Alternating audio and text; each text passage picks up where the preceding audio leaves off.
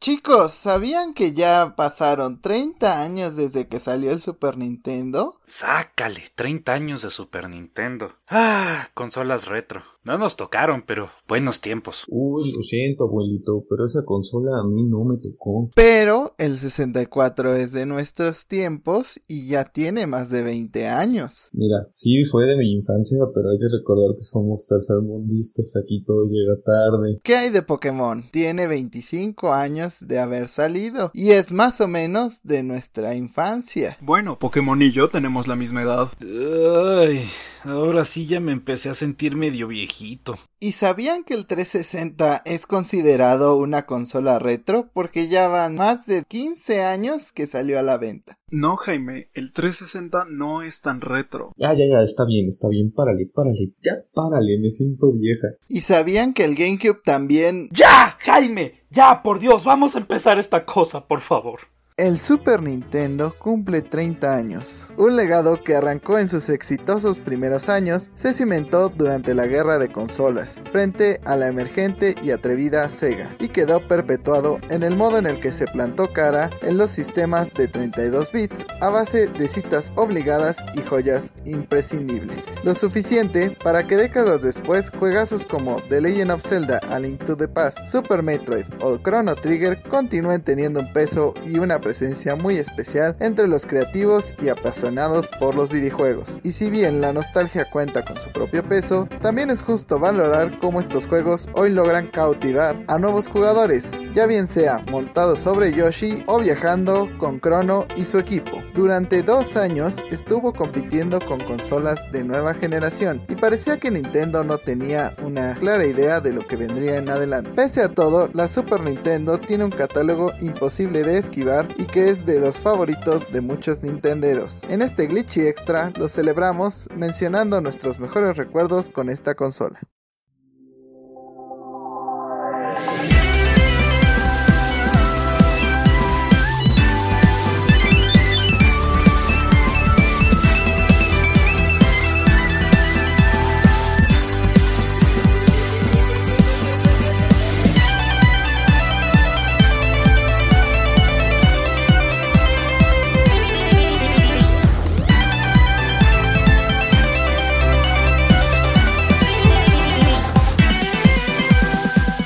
Bienvenidos al Glitchy Extra, yo soy Jaime y como cada semana estaremos hablando de un tema en específico para esta sección. Me encuentro acompañado de mis amigos Lucy y Diego. Hola, yo soy Lucy, muy bien, ¿y tú Jaime? Yo muy bien. Por acá está todo bien. Y hoy vamos a estar recordando una de nuestras consolas favoritas de Nintendo, está siendo el Super Nintendo, ya que el pasado 23 de agosto se cumplieron 30 años, así es ya estamos ruquitos de que salió el Super Nintendo en América. Recordemos que esta era una consola que pues estrenó con tres juegos que fueron Super Mario World, que fue F0 y Pilot Wings. Dos de estos juegos te daban como muchas de las capacidades de la consola en el momento, como era el Mode 7, que era este efecto donde pues los fondos medio parecía que se escalaban y, se movían. Entonces a pesar de que por ejemplo la navecita de F0 técnicamente no se movía y no tenía 3D, parecía que avanzaba una gran velocidad porque todo el fondo se estaba moviendo pues alrededor suyo. Pilot Wings como que siempre ha sido un juego que Nintendo usa para abrir consolas. También en el 3DS salió uno. Pero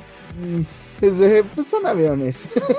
no es como que emocionen mucho a, nadie, pero uno de estos juegos fue Super Mario World. Cuéntenme a ustedes qué les pareció este juego de Mario. ¿Es de sus favoritos? ¿No les gustó? A mí lo único que no me gustó es que con este empezaron una serie de juegos de Mario con los Koopa Links. Y pues ya, ya hoy día estamos hasta la madre de, de estos personajes. O al menos yo, de tantos New Super Marios donde los meten, es como, ah, ya por favor. Mira, de, de mi Iggy, Morton, Wendy, este, Larry, y, y- y no vas a estar hablando, ¿eh? Los tres. Ludwig von Koopa. Es curioso, es, bueno, mi experiencia con este juego, porque realmente mi primera vez jugándolo era en casa de mi tía, ocasional, porque pues como íbamos mis primos así, es- ella se compró un Super Nintendo para que tuviéramos algo que hacer cuando íbamos, como que, que tenía partes del juego en mi memoria como al azar, de que llegaba y pasé el primero, y luego otro día llegué y llegué como al tercer mundo porque lo había dejado mi primo, y pues entonces tenía como estos pedazos de ¿cómo llegué aquí? ¿Qué está pasando? Pero solo recuerdo que siempre me entretuvo como todo lo que podías hacer, al menos del Mario anterior que fue el primero que jugué, primer Mario. De verdad, tener a Yoshi y poder comerte las frutas y poder escupir todas estas cosas, estaba como muy... Yo sentía que habían cambiado el juego así, habían revolucionado la industria, ¿no? Me doy en cuenta que no, pero, pero es un, sigue siendo un muy buen juego en mi opinión. Pues en su momento sí fue como revolucionario, ¿no? Simplemente ver la definición de que Mario pasó de ser un montón de cuadritos que a lo mejor y simulaban un plomero a que ya veías las líneas bastante definidas, que veías muchas cosas que en su momento eran revolucionarias en cuestiones de gráficos, pues sí, sí impresionaba en, en- en ese eh, instante. Y no olvidemos la maravillosa mecánica que juego introdujo, que es que no me equivoco, el P-Meter. No, no hablo de un medidor de pipí, hablo de que cuando Mario corría iba cargando, generaba cierta cantidad de como momentum y eso le permitía moverse más rápido. Al día de hoy se usa mucho en el speedrun y Sí, creo al- que es algo que podrían implementar en casi cualquier Mario y revivirían, aumentaría la posibilidad de speedrun muchísimo. Mira, yo creo que los speedrunners ya hasta lo tienen en, en su mente haciendo cálculo ellos solos. No, no creo que necesiten esa ayuda visual, pero pues sí, e- era algo que a lo mejor ellos no pensaban que iba a servir para eso y a la, ver- a la mera hora sí funcionó. Fue también un juego que pues indujo el pues Yoshi y la capita, pues son dos grandes añadidos. A ti Diego, ¿qué te parece este juego? ¿Es de tus mares favoritos? ¿No es de tus mares favoritos? Cuéntanos. Pues no sé si está entre mis favoritos, pero al igual que Lucy es como de los primeros juegos que llegué a jugar. Me acuerdo que en algún momento fui a casa de un amigo. Este amigo tenía un hermano mayor. Este hermano mayor tenía un Super Nintendo y nos dejó jugar Super, Super Mario World. Pues sí, me acuerdo de no entender absolutamente nada de cómo funcionaba la capa, pero pues me gustaba tener la capa y ir con Yoshi. Pues sí, la música es como legendaria también. Creo que todo el mundo escucha el e inmediatamente sabe qué juego es y a qué nos estamos refiriendo. Qué leyenda de Super Mario World, ¿no? Todo el mundo se acuerda de esos niveles y aunque estés un poco harto de pues, cómo han metido los Koopa Links, en su momento supongo que fueron importantes, ¿no? En su momento fue un cambio de tanto Bowser, me imagino que ese, en ese día sí era de, oh, un nuevo enemigo. Ah, ya no les vamos a dar a Bowser, les vamos a dar ocho Bowsers chiquitos. Mira un Bowser chiquito, mira un otro Bowser chiquito, mira un, un Bowser chiquito con moño. Mira, no digan nada porque todos cuando salió Bowser Jr. estábamos de, no mames. Pero es que sí, él sí es hijo legítimo y no. Es hijo de Bowser y Peach, canon. Sí, ya sé, pero de todas maneras era un Bowser todos estábamos de, oh, otro Bowser. Bueno, les recuerdo que el Mario Party también de la nada nos dijo, sí, ¿para qué me complico? Puedo meter tres este, Bowser Juniors de distintos colores de cabello. Puedo meter a mis chicas superpoderosas de Bowser Jr. O como en Smash, que nada más son skin. Pero, pues a mí Super Mario World ya me tocó bien tarde. Yo casi no jugué Super Nintendo hasta que llegó el Wii y estaba la consola virtual. Literal no lo jugué hasta el Wii. Entonces, imagínate, yo no sabía, no tenía idea de la capa, ni de los secretos, ni de nada. Y para mí fue juego bastante divertido. Pero sí, todo el mundo me juzgaba porque no sabía nada de nada. Yo también, Te aparte. seguiremos tuve- juzgando. Sí, te seguiremos juzgando. Y aparte tuve la oportunidad de jugarlo ahora sí de principio a fin, ahora que tuve un tiempo, pues la consola virtual del Switch. Pues me di el tiempo para jugar todo Super Mario World al derecho y al revés. Y sigue siendo un muy buen juego. Es un poco más complicado para los estándares modernos, yo diría. Siento que aguanta todavía muy bien. El movimiento de Mario se sigue sintiendo muy bien. Y el mundo siento que no ha envejecido. La música tampoco, Yoshi tampoco, los power-ups tampoco, y menos ahora que sí entiendo cómo demonios funciona la capa. Sí, no, ese juego ha envejecido muy bien. Espera, dijiste dificultad. No, no, no, no podemos tener eso aquí. Esto es para niños, ¿verdad, Jaime? Mm, depende, o sea, una cosa es que el juego sea difícil porque fue pensado para ser difícil y otra es que los controles sean caca como en Mario Sunshine y sea difícil nada más por eso, pero no estamos hablando de Mario Sunshine ya que todos nosotros éramos, todavía no estábamos en el plan de la existencia cuando esta consola salió. A lo mejor eh, cuando llegó a México, pues no, Diego y yo éramos bebés, pero Lucy todavía no existía. Entonces no, no les diría cómo vivieron el lanzamiento del Super Nintendo, pero sí que me dijeran cuál fue su primer juego de Super Nintendo. En el caso de que pues, haya sido este mismo Mario, pues solamente comentarlo. El mío fue Super Mario World. Next. Efectivamente, mi primero igual fue Super Mario World, pero si también estamos tomando en cuenta el segundo juego, creo que fue Mortal Kombat en su versión para Super NES, que se veía bien pitero. Me acuerdo que lo tenía mi primo y a veces nos dejaba jugar con él, pero era como de, sí, sí, apenas llegue nuestra tía o tu mamá, lo apagas, ¿no? Así de, ¿qué están haciendo? Nada, nada, todo bien. Sí, en este podcast no se dice pitero, se dice horrible.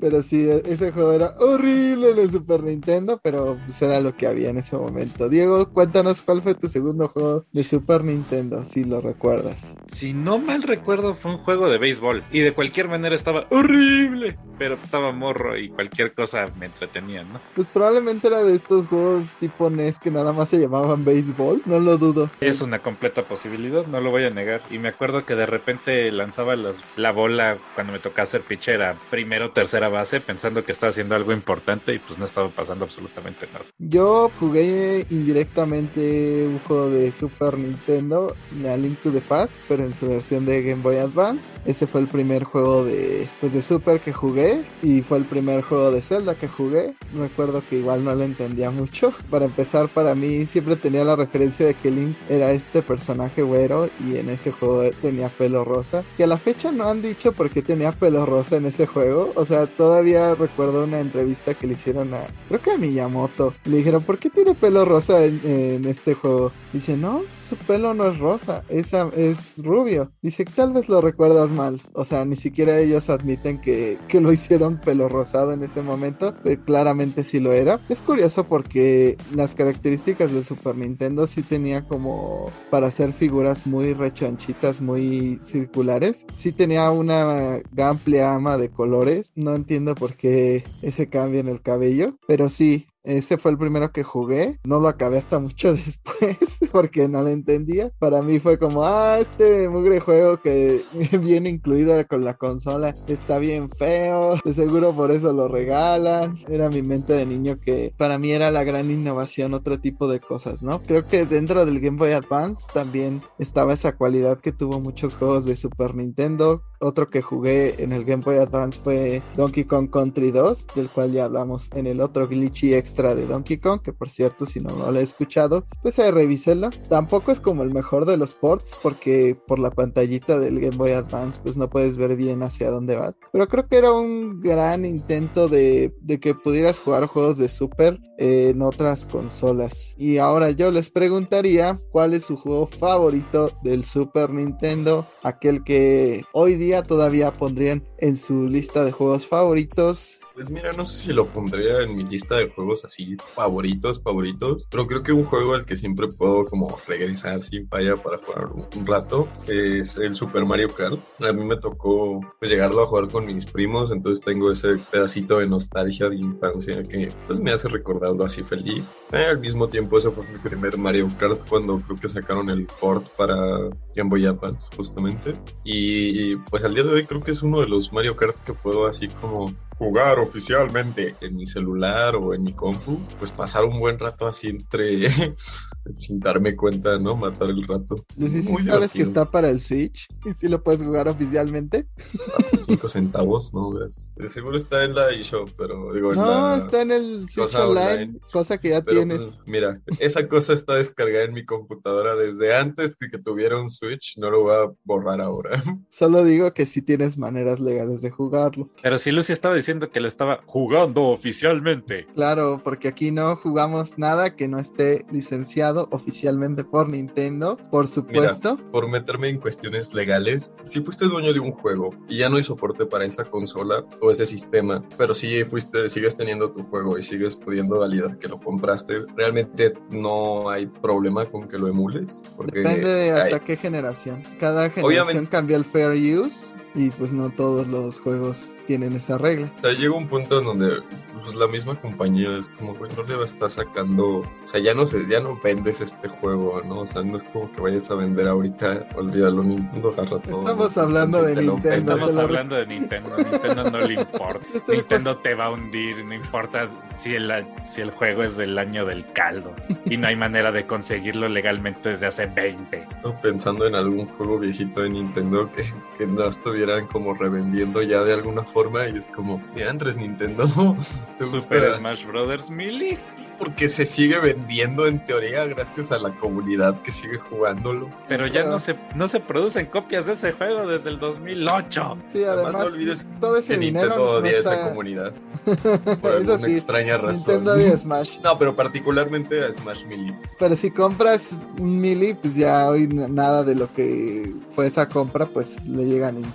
Pero hay muchos ejemplos. Está Wind Waker, que a ver a qué horas Nintendo. Está este. Pudiste haber tenido un Wii U. Estamos hablando de una consola que sí le fue Ya bien. te sale, te sale varas y ya tan, tan fracaso fue, te compras en 5 pesos así. No, pero Más vieras- ve los precios del Wind Waker de Wii U y, lo, y regresamos. Me sale más barato comprar dos Wii U's. Pero volviendo al Super Nintendo, Oh, cuéntame, Diego, ¿cuál fue tu juego favorito de Super Nintendo? Super Mario World, next. No. Te mato. Creo que mi respuesta, tal vez un poco cliché, tal vez no, pero va a ser Chrono Trigger. Chrono Trigger, en mi opinión, es probablemente uno de los mejores RPGs de todos los tiempos. Sigue aguantando muy bien, yo creo. Las mecánicas de poder combinar los ataques de tus party members y ir descubriendo tú tus propios combos no deja de ser divertido en todo el juego. El poder tener la inmensa cantidad de finales, que no me acuerdo cuántos eran, eran como 11 finales en un juego de Super NES. Es como algo de lo que no se escuchaba nunca, ¿no? Pues aparte, acuérdate que ese cartucho era más caro en ese momento justamente porque tenía, creo, una memoria aparte para que le cupieran todos estos finales y que pudieras guardar sin códigos y muchas cosas. Había unos juegos de Super Nintendo que eran más caros que otros y obviamente Chrono Trigger era de esos. Como breviario cultural, agregando a lo que dijo Jaime, justamente por las limitaciones que tenía esta consola, muchos desarrolladores hicieron lo que se les llamó ahora chips de apoyo, que eran justamente como chips adicionales adentro del mismo cartucho que permitían mejorar ciertos aspectos de la consola, ¿no? Ya sea los cálculos trigonométricos, que eso lo hizo Capcom para los Mega Man X2 y X3, algunos mejoraban los gráficos o la velocidad de procesamiento, y en el caso de Chrono Trigger, memoria adicional. No me acuerdo cómo se llamaba el chip que tenía Star Fox que le permitía hacer una especie de 3D, pues ahí hechizo, que era dentro de los primeros juegos que intentaba, sí era el, chip Super FX y era pues de los pocos juegos que tenían este chip que te permitía hacer como de los primeros 3D. Pues estaban raros los modelos, pero era interesante pues verlos intentar innovar en ese momento, pero continúa Diego, perdón. Volviendo a Chrono Trigger, la historia sigue siendo excelente, los personajes siguen siendo excelentes, el diseño de ellos también, todos diseñados por nada más nada menos que Akira Toriyama, el mismo que hace los diseños para Dragon Ball y Dragon's Quest. Sí, no, el juego es una maravilla a la fecha y todavía a la fecha le puedes hundir 60 horas y no te cansas. Creo que mi respuesta sería Chrono Trigger, de mi juego favorito del SNES. Pues no es que le quieras echar a 60 horas sin cansarte, sino que más o menos eso dura el juego. al menos yo nunca me lo he echado así tan rápido. Pero no te cansas, hay juegos en los que a las 30 horas ya estás como de bueno, ¿y a qué hora se acaba esta cosa? Y no te pasa con Chrono Trigger porque todo el tiempo estás descubriendo cosas nuevas. Sería Pokémon Sword, pero esa cosa no dura ni 30 horas. Esa cosa estaba diciendo ya me aburrí a los 10 minutos. Además, como no te aburres rápido con eso, yo desde que vi a Hop dije, ya mátenme, sáquenme los ojos para no ver otra vez las animaciones de How repetidas en otro personaje, pero no estamos hablando de Game. Me impresiona cómo siempre acabamos quejándonos de Game Freak en cada tema. Pero sí, Chrono Trigger a mí también me encanta. no lo voy a decir porque pues, ya lo dijiste tú, pero sí me parece a la fecha uno de los mejores RPGs de, pues, de todos. Fue de los primeros en, en instaurar este sistema de, pues de que dependiendo de dónde estabas como situado en el cuando empezaba el combate, era como podías atacar, las combinaciones que podías hacer, este timer que les encanta poner eh, en los antiguos Final Fantasy de acciones para poder atacar y demás, pues también ahí estaba presente. Y me encanta la versión de 10 porque tiene como estos cinemas animados de, de Akira Toriyama con pequeños dibujitos. O sea, eh, solo ver la, la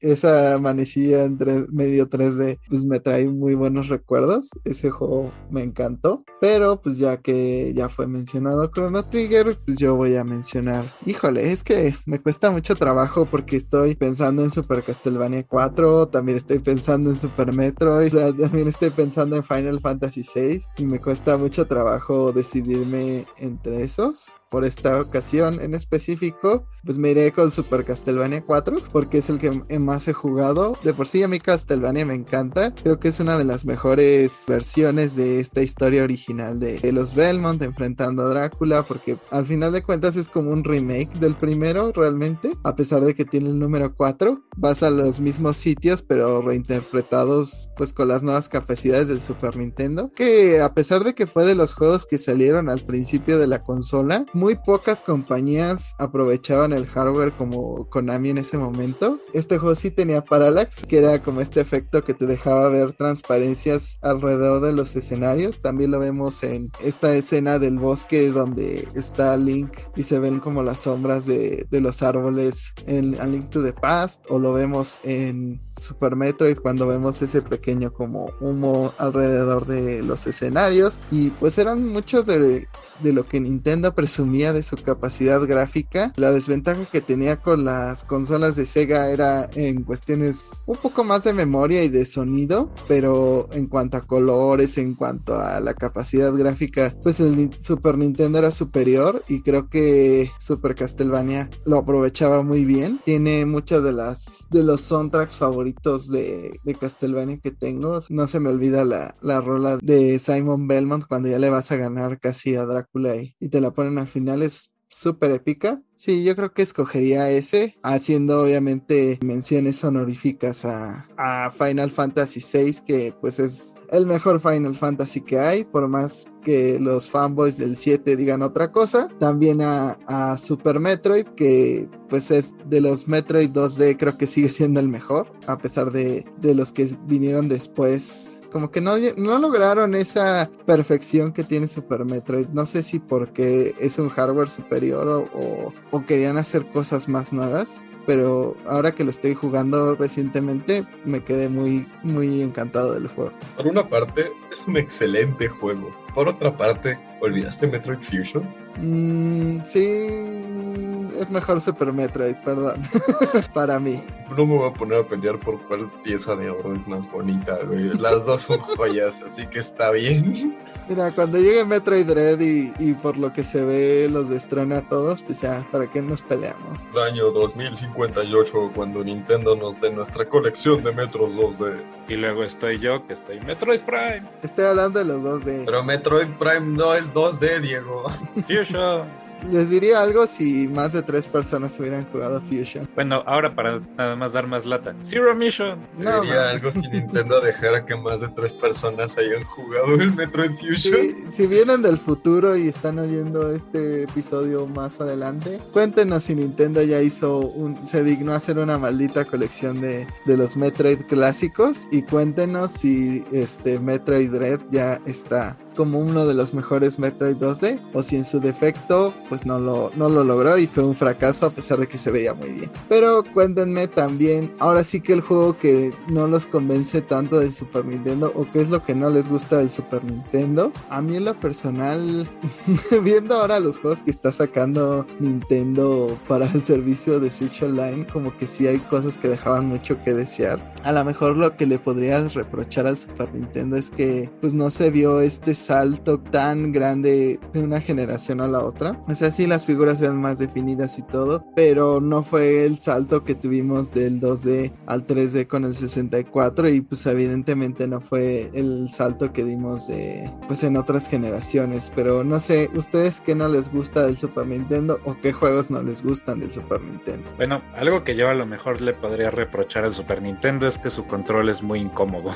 Digo, a lo mejor es por pues, los estándares a los que vivimos hoy en día, en el cual casi todos los controles son súper ergonómicos y pues se encajan, por decirle de algún modo, perfecto en tu mano. Son ligeros y como que tienes todo al alcance. El, el control de, de SNES pues era, eran dos círculos unidos con un cuadradito en medio y era plano y era súper incómodo. La última vez que jugué con uno de estos, que no fue hace tanto tiempo, se me durmieron las manos. Tal vez le reprocharía eso, que el control era muy incómodo, pero finalmente no tenía drift ni se descomponía tan rápido como los de Switch. Este juego lo jugué años después, de hecho lo jugué recientemente, pero la verdad es que me impacta que la franquicia de Star Fox haya sobrevivido, porque el Star, el Star Fox, el primero que salió para el Super Nintendo, por muy pues cómo rompió el género, cómo creó algo completamente nuevo. No se juega bien. Lo estaba jugando y sí fue como de no tengo idea de qué es lo que está pasando, no tengo idea de qué es lo que estoy viendo. Es un desastre, todos son rayitas y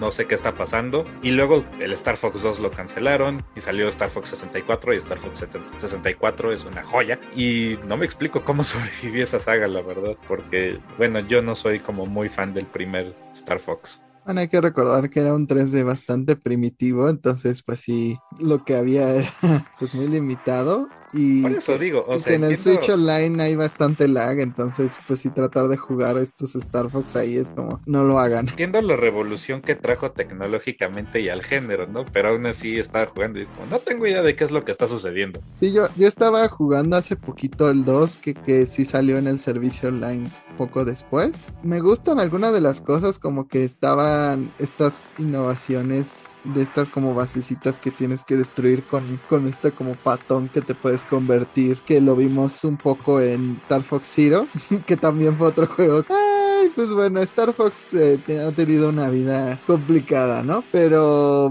también es medio su culpa de solamente tratar de, recrear el de 64 una y otra vez, porque fue como el único que le fue excelentemente y pues ya no salen de ahí. Ya, ya Nintendo, existe otra cosa aparte de Star Fox 64. Yo como todo el mundo me encanta, pero pues hay otras cosas, deja de hacer remakes del mismo juego. Más que nada, no sé qué tan demandante me puedo poner considerando la época que eran, pero siento que, pues aún para el momento en el cual sacaron la consola, los, sí, los specs de la consola pudieron haber sido mejores, se fueron por pues una forma de economizarse el precio de, de fabricación y pues eso se refleja en el hecho de que los diseñadores o los desarrolladores de juegos tuvieron que básicamente fletarse la tarea de hacer doble trabajo, ¿no? Por una hacer el juego y por el otro diseñar un chip dentro del cartucho que te permita correr tu juego, ¿no? Por una parte siento que eso fue pues un poco triste porque pues por ejemplo el Sega, creo que fue el Sega Genesis o el Mega Drive, creo que es el mismo, no sé, pues no salió tan después, sin embargo veíamos una diferencia en, pues ahora sí que en, en potencia, ¿no? Y el juego que no me gustó es más bien una serie de juegos, esa serie de juegos es Mario Educación, porque por alguna razón Nintendo pensó que era una gran idea sacar juegos que te enseñaran acerca del mundo con Mario hechos con 5 centavos de dólar así para que no les doliera económicamente y además vender periferales estúpidos. O sea, desde ahí empezamos con los periferales pedorros que solo sirven para un juego. Desde ahí empezamos mal Nintendo. Mario Paint es arte y el que diga lo contrario no sabe nada. Mario te enseña a teclear. No sé, a mí Mario Paint sí me llama mucho la atención que, que usaba este como para dibujar cosas sencillas. O sea, sé que no fue como la gran cosa, pero pues no sé, o sea, creo que eran dentro de las travesuras que se permitían, entiendo, antes, que eran como la cámara del Game Boy o estaban cutes. Yo digo que, que sí tenían su espacio, pero sí, estos juegos como Mario's Missing y muchas cosas raras, pues sí,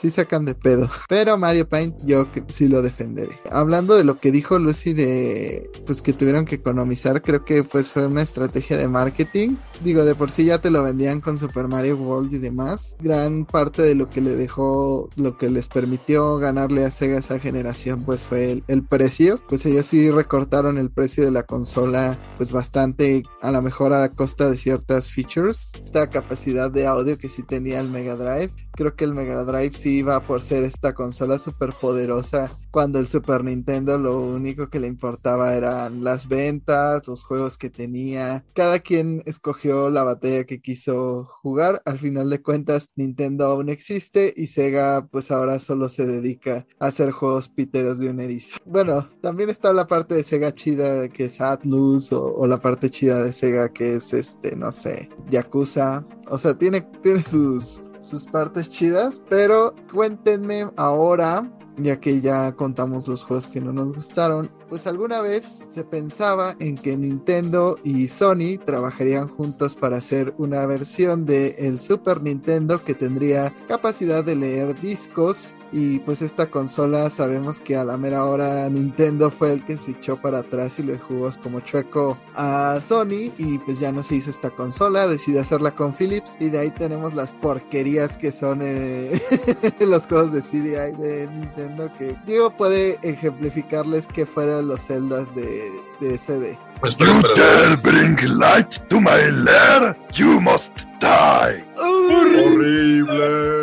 Pero cuéntenme, ¿qué piensan que hubiera sido de esta consola? ¿Existiría hoy PlayStation si se hubiera hecho ese proyecto en conjunto? ¿O creen que Sony se hubiera quedado con esa participación en el mundo de los videojuegos y se hubieran quedado satisfechos? ¿Hoy día no existiría el PlayStation? Cuéntenme qué piensan ustedes que hubiera sido esta consola en colaboración con estas dos compañías. ¿Hubiera sido igual de horrible que la de Philip? No, no creo. De hecho, yo creo que hubiera sido muy chido. Creo que hubiera funcionado bien. Porque no creo que Nintendo hubiera prestado sus IPs. Más bien Sony hubiera prestado su tecnología. Y eso hubiera funcionado muy bien. Pero Sony, pues es una compañía capitalista. Entonces yo me imagino que hubiera llegado el punto en el que dijeron: Voy a agarrar mis chivas y me voy a ir. Y voy a poner mi propio. mi propia consola con juegos de azar y mujerzuelas. Entonces, pues finalmente creo que no tendríamos algo muy diferente. Si acaso ahorita el PlayStation 5 se llamaría PlayStation 2 o algo por el estilo. Y pues el Nintendo 64 hubiera vendido más y hubiera estado muchísimo más chido. Bueno, lo que hubiera reemplazado, digamos, el Ultra 64, por decirle de algún modo, hubiera reemplazado al PlayStation. Ahí tendríamos Final Fantasy VII, tendríamos a Crash y pues todos estos juegos que, tu, que tuvo el PlayStation pues en su primera iteración y a lo mejor hasta en la segunda. Entonces, juegos de Nintendo podríamos contar algo así como los Devil May Cry o qué otro juego así importante salió para el PlayStation durante la época del PlayStation 2. Eh, Todos. todos. sí, Final Fantasy, Pues Devil May Cry, Kingdom Hearts. Todo este tipo ¿Qué de te cosas. gusta? Yo creo que, que pues hubieran salido en Nintendo y yo creo que después de, del del éxito de la asociación Sony Nintendo número 2, Sony hubiera visto el mercado creciente y hubiera dicho, ah, para pe, como por qué demonios voy a compartir crédito con Nintendo si yo también puedo. Iban a poner su consola al final de cuentas. Esa es como mi predicción, ¿no? Yo creo que eso hubiera pasado. Y las consolas que hubieran salido hubieran estado increíbles. No hubiéramos tenido el control horrible del Nintendo 64. Alabado sea. Creo que pudo haber sido una timeline muchísimo más bonita en la cuestión de los videojuegos, o por lo menos muchísimo más unificado. curioso cómo pasamos de una posible colaboración a una guerra titánica de yo hago lo que tú no puedes, no, yo hago lo que tú no puedes, yo lo hago mejor. Inclusive creo que en este tipo de colaboraciones hubiera sido mutuo, más que nada. Creo que ambas empresas hubieran puesto una o dos IPs suyas para ver cómo funcionaba. Más o menos lo que hicieron con eh, los eh, Zeldas, En- eh, no, no los de Philips, los eh, Wand of Seasons y no sé qué. Oracle of Seasons y Oracle of Ages, que fueron de Capcom. También fue Minish Cap en el Game Boy Advance. Quizás hubiera sido algo así. Obviamente la idea emociona, imagino que pues de una u otra forma hubiera habido una guerra de consolas, ya sea que eh, otra competidor hubiera tomado el lugar de Sony en lo que ellos decidían, seguían trabajando juntos, o pues, Xbox hubiera sido como un mayor contendiente contra Nintendo en ese momento, no sé. En parte gracias a eso es que, uno, tuvimos esa guerra de consolas inicial entre el Super Nintendo y el Sega Genesis. Y de ahí, pues siento que eso marcó a Sony un poco en el sentido de que siempre tiene que competir en su lanzamiento de consolas. Nintendo ya no le compite, entonces se fue a pelear con Microsoft ahora. Eso hubiera significado que Crash hubiera estado en Smash, ya ahorita. no, lo más probable es que pues al no necesitar una mascota con la cual competirle a Nintendo, si en esa época ya fueran parte de Nintendo, lo más probable es que Crash ni existiría. Puede que Naughty Dog no hubiera hecho estos maravillosos tres juegos que hicieron al principio, mucho menos el City Arc pues que competían directamente con Mario Kart, pero gran parte de las maravillas que nos dio PlayStation en ese momento vinieron justamente por no estar apegado tanto a Nintendo. Nintendo tenía cosas como justamente que sacó los cartuchos para ganar dinero, porque cada cartucho que imprimían en el 64 había una fee para Nintendo y pues ellos eran los que controlaban toda la producción de estos mismos. Entonces muchas empresas los mandaron al diablo y por eso pues, tuvimos Final Fantasy VII, tuvimos muchas cosas como Symphony of the Night, otras cosas más experimentales en su momento, pero que a la larga pues son bastiones de la industria de hoy día, o sea, simplemente juegos de Sony en aquel momento como Crash Bandicoot, Twisted Metal, Metal Gear Solid, muchas cosas no sabemos si hubieran existido bajo este puño de hierro de Nintendo si no me compras los cartuchos que yo quiero, pues a lo mejor te distribuyo menos o lo que quieras. Fue una de las maldiciones del 64, pues eso hubiera restringido bastante en lo que se hubiera convertido el PlayStation. Creo que también el PlayStation surgió justamente del odio y de las ganas de, venganza por parte de Sony de, decir, ah, no me quisiste, te fuiste con Philips, va culero, ahora yo voy a hacer lo mío y lo voy a hacer mejor y te voy a humillar de ahora en adelante. Y puedes decir que en parte ha sido el caso, porque realmente Sony creo que solo ha perdido una generación de consolas en cuanto a consolas vendidas, que fue la del Wii, cuando no trataron de competir con gráficos ni nada de esto y le vendieron a las abuelas y a los abuelos y al hijito de, tu vecina que no juega tanto videojuegos, pero sí tenía Wii Sports. Eh, fue cuando al fin lograron competir con Sony y Xbox, pero por ejemplo, el GameCube, a pesar de que fue pues una de mis consolas favoritas y de muchos y que tuvo grandes cosas y era la consola más poderosa en su momento, pues fue un fracaso. O sea, el Play 2 vendió todo lo que quiso y pues es la consola más exitosa de todas las consolas caseras que han habido. Y, o sea, se siguen vendiendo Play 2 aún existiendo el Play 3 por muchos años. Parte de lo que vino a hacer PlayStation fue gracias a esta pues negativa inicial de Nintendo de decir pues me voy con Philips porque me sale más barato y eh, me van a permitir controlarlos mal a pesar de sacar estas porquerías de, de juegos que más bien se iban por la cuestión de pues tenemos CD lo único que lo aprovecharon era para hacer estos juegos tipo novela visual y demás que eran horribles. Pues ya para finalizar, quiero que me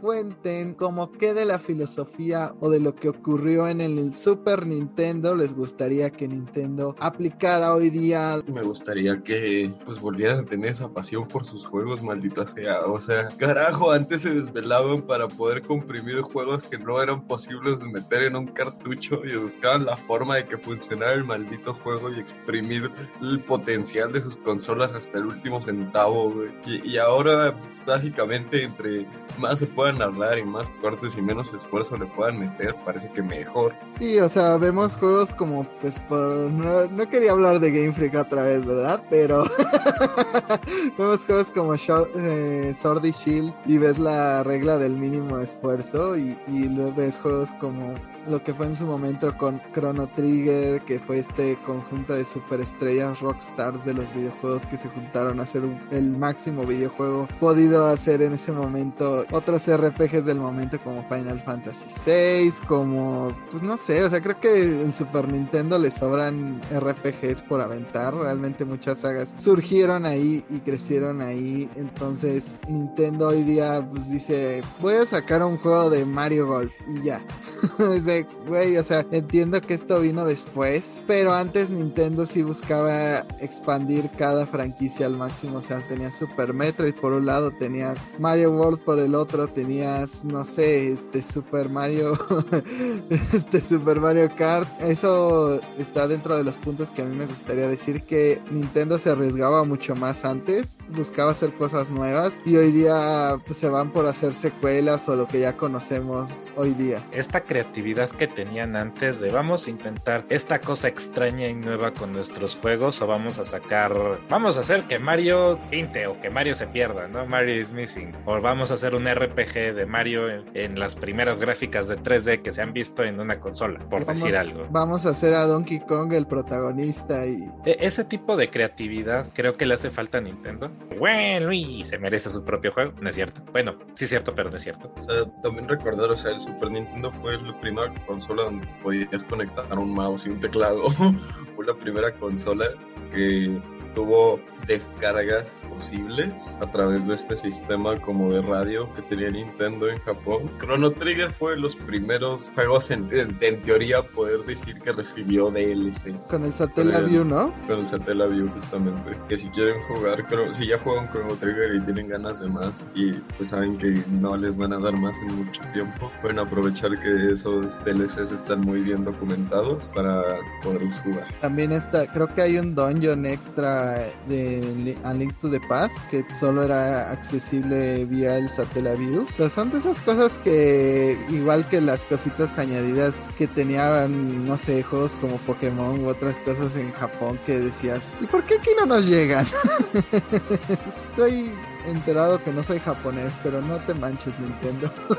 Esta- Estas ganas de querer hacer algo nuevo con sus personajes y con sus franquicias, porque, o sea, Zelda Breath of the Wild y Mario Odyssey fueron bocanadas de aire fresco para franquicias que tenían mucho tiempo, ¿no? Pero son Mario y Zelda, me explico, son franquicias que tienen años siendo lo que son y que ya les surgió un cambio, pero temas que hemos tocado en este mismo podcast, ¿no? Eh, Zelda se merece ser protagonista de su propio juego, no se ha visto lo suficiente de otros cazadores en la saga de Metroid aparte de Samus. ¿Hace cuánto no vemos un juego de Donkey Kong que tenga propiamente a Donkey Kong como protagonista, que no sea un Donkey Kong Country? Ese tipo de cosas, ¿no? Nintendo ha perdido un poquito esta pasión de vamos a intentar algo nuevo y raro, así sea con personajes que ya tenemos y con franquicias que ya tenemos. Por ejemplo, no sé, a mí me gustaría ver un juego de Bowser, pero no algo como Bowser's Inside, Inside Story, que aunque es muy chido, lo que yo quiero ver es un juego de Bowser en el cual solamente puedes usar a Bowser y punto, y que el protagonista sea Bowser, pero no se va a dar porque Nintendo no tiene como estas ganas de, intentar cosas nuevas con sus franquicias. Y si lo intenta, lo hace como muy, uh, ¿no? Como lo fue Three Houses, que es, finalmente es un cambio ligero a la fórmula de Fire Emblem, pues Mario Odyssey, que a pesar de todos los cambios, que por muy agradables que son, que lo son, no deja de ser como el colectatón de estrellas de Mario, ¿no? Aunque se le recompensa mucho al jugador por ser una persona creativa y intentar cosas que pues no se han visto que de repente, ¿qué pasa si camino por ahí? Ahí parece que no me debería meter y de repente te metes y sorpresa, hay una luna, pero no deja de ser un juego de Mario en el que tienes que coleccionar las lunas, ¿no? Entonces, sí, me gustaría que, que recuperaran esta pasión por vamos a hacer algo nuevo, vamos a intentar algo raro. Y luego volteas a ver a Kirby que no tiene dos aventuras iguales y es como, oye, eso está divertido. Nintendo hace más como Kirby. Pero Kirby, por ejemplo, ahora tuvo este juego super huevón de Kirby Star, Star Allies, que pues la verdad lo fueron como complementando con DLC, pero la neta sí fue como el Kirby más flojo que le he visto hacer al equipo de Kirby hace mucho tiempo. En cuestión del juego Vanilla, sí estoy de acuerdo que fue quizás muy, muy corto o muy pequeño el juego, pero con todos los DLCs que le agregaron, siento que pues el juego es ahora sí que una carta de amor a los fans de Kirby con todos los personajes que regresan y puedes jugar y te dan un poquito más de su historia. Sí, pero no sé, o sea, me gustaría más un juego como en individual de Kirby, porque aquí es como Kirby y sus amigos, y es de, o sea, sí puedo jugar con todos los amigos de Kirby, pero ¿qué más hay?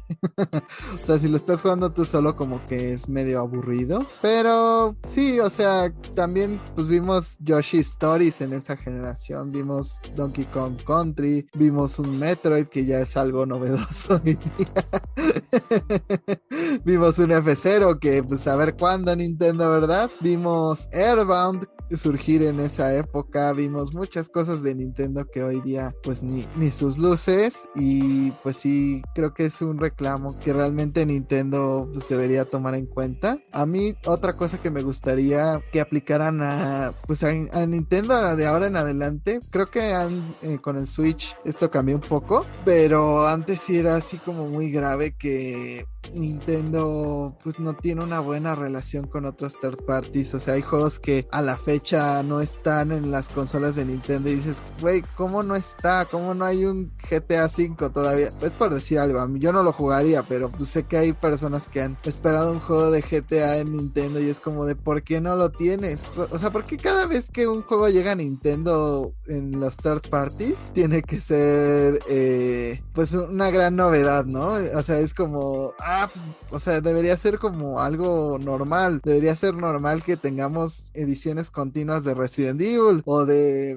Devil May Cry. Todas las otras consolas sí tienen por entendido que están en sus consolas, pero Nintendo desde el Super Nintendo no tiene esta gran relación. O sea, en el Super Nintendo había juegos de superhéroes, de Mickey Mouse, de lo que tú quisieras, todos los third parties sabidos y por haber se peleaban por estar en el Super Nintendo y desde el 64 ese no ha sido el caso porque Nintendo es medio abusivo con, con la manera en que maneja sus cartuchos. Aún hoy día Nintendo le gana dinero a esos cartuchitos de Switch. o sea, creo que me parece algo muy arcaico. Sé que pues, de, de, cierta manera le ganan dinero a esto, pero no entiendo por qué que The Witcher esté en Nintendo Switch tiene que ser como el, oh, sí llegó. Debería de estar desde un principio. O sea, porque hay cosas como Nier Automata que correrían en un Play 3 que no corren, no, no las tienen en Nintendo Switch. O porque hay cosas como Soul Calibur que no están en Nintendo Switch. Antes sí estaban. Y creo que es algo que en el Super Nintendo pues ni se dudaba que si querías que tu juego triunfara iba a estar en el Super Nintendo. También pues que muchas veces hacían literal port dedicados al Super Nintendo para que funcionaran en este en esta consola y hoy día es como de pues como todas las consolas son como computadoras eh, pues solamente es de va pues le quito algunos assets para que jalen Switch y demás pero me gustaría ver más dedicados juegos más dedicados para que funcionen en consolas de Nintendo. Tipo, no sé, cuando estaba el Wii veíamos pues los Umbrella Chronicles o otro tipo de juegos más dedicados para la consola. Que hoy día pues simplemente le bajo los assets gráficos. A lo mejor este lo bajo a que corra 720p y que ahí se vea medio mermeladoso cuando lo pones en modo portátil. Y ahí tienes tu port de Nintendo Switch. O como en el caso de FIFA que ni siquiera lo intentan y es de... Pues ahí tienen ese intento de de nuestro FIFA que hicimos. Y si les gusta qué bueno. Y si no no les actualizamos los equipos y se acabó. También por parte de las otras compañías como que le han huevoneado bastante. Capcom es la excepción que sí hizo su Monster Hunter Rise especialmente para Nintendo Switch. Y se habla de este Resident Evil que quieren hacer especialmente para Nintendo Switch. Pero las otras compañías son como de ah pues ahí tienen el mismo juego que ya sacamos pero se ve peor creo que realmente podrían pues echarle un poquito más de ganas en ese aspecto. Pero como los esfuerzos justamente de Nintendo por sacar juegos novedosos, este podcast ya se acabó. Chicos, cuéntenos sus redes para que les sugieran algún tema para otro glitch y extra o simplemente si quieren decirles que el Sega Genesis siempre fue mejor. A mí me pueden encontrar en Instagram como el 7 y en Twitter como Lucy Sky Sky. Ahí los espero para cualquier cosita, la meta, lo que sea. A mí me encuentran en Twitter y en Instagram como el Árabe García por si me quieren decir que el Neo Geo siempre fue la mejor consola. Digo, tenía los mejores ports de arcade a, a consola, al menos. Silencio. O sea, si quieres jugar eh, SNKI, pues la neta es el, mejor lugar para hacerlo. Aunque claro, la versión de Super Nintendo de Street Fighter 2 que tenía, pues estaba bastante bien para lo que se podía hacer, ¿no? Pero a mí me pueden encontrar como Jaime Higuera, como arroba Red en Twitter y Jaime Higuera 100 en Instagram. No se olviden de, por favor, revisar las redes de Glitch y Visión, ya que ahí les informamos pues todos los contenidos que vamos añadiendo al canal y sobre todo pues sugiéranos algún tema que les gustaría que tocáramos en este espacio, ya que pues es meramente suyo. Nos vemos en la próxima ocasión. Chao. You must die.